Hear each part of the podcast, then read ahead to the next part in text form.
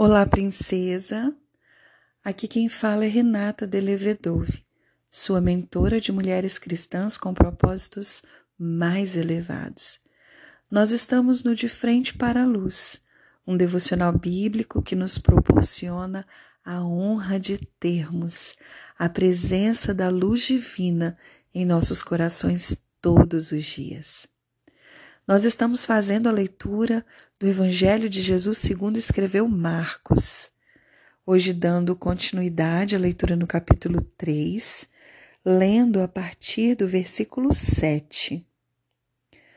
Te convido para unir o seu espírito ao Espírito Santo de Deus e ouvir a doce voz do seu Pai falando com você e ministrando ao seu coração agora mesmo. Jesus saiu para o mar com seus discípulos e uma grande multidão seguiu. Vinham de todas as partes da Galiléia, da Judéia, de Jerusalém, da Idumeia, do leste do Rio Jordão e até de lugares distantes ao norte, como Tiro e Sidom. A notícia de seus milagres havia se espalhado para longe e um grande número de pessoas vinha vê-lo. Jesus instruiu seus discípulos a prepararem um barco para evitar que a multidão o esmagasse. Havia curado muitos naquele dia e os enfermos se empurravam para chegar até ele e tocá-lo. E sempre que o viam, os espíritos impuros se atiravam no chão na frente dele e gritavam: Você é o Filho de Deus! Jesus, porém, lhes dava ordens severas para que não revelassem quem ele era. Depois, Jesus subiu ao monte e chamou aqueles que ele desejava que o acompanhassem e eles foram. Escolheu doze e os chamou seus apóstolos, para que o seguissem e fossem enviados para anunciar sua mensagem. Eles deu autoridade para expulsar demônios.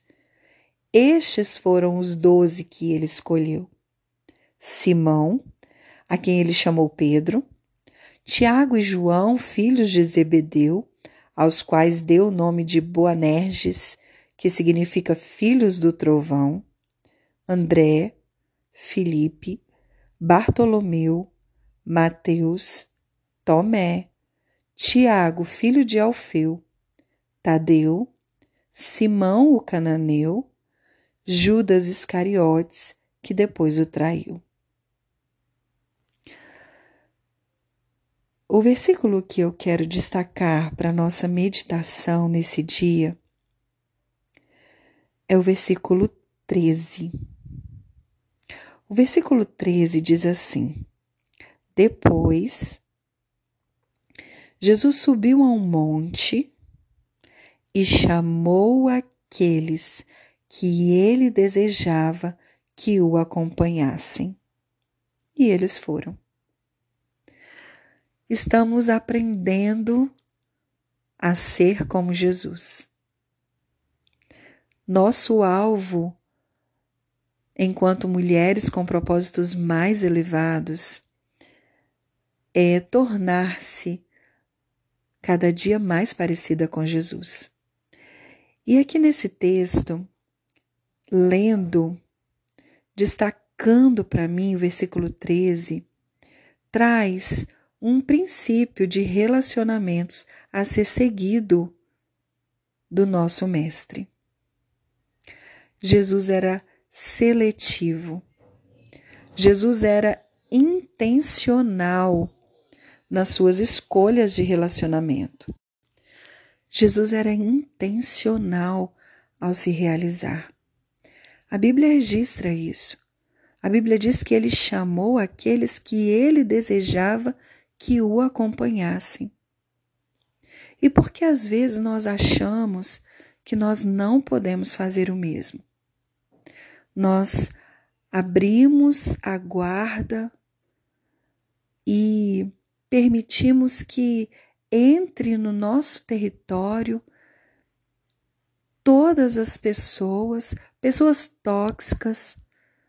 Permitimos que relacionamentos tóxicos sejam mantidos no solo da nossa vida, porque achamos que temos que isso ou aquilo em relação a viver e manter relacionamentos com determinadas pessoas que nós já entendemos no nosso espírito que não são pessoas que nos levam para perto de Deus.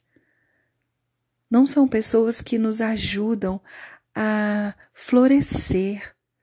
Pessoas que estão conosco como companheiros de jornada, colaborando para que em nós seja extraído o melhor que há em nós.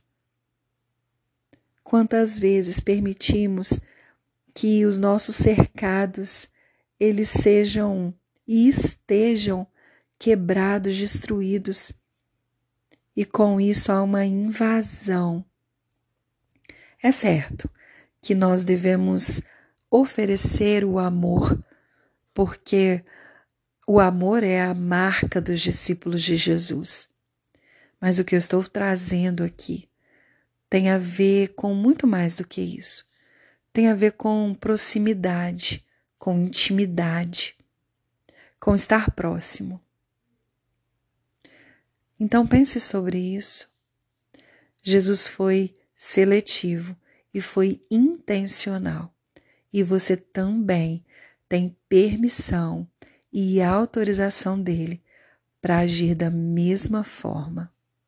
Que Deus te abençoe, que o Espírito Santo continue ministrando ao seu coração e fazendo em você morada acerca de tudo isso.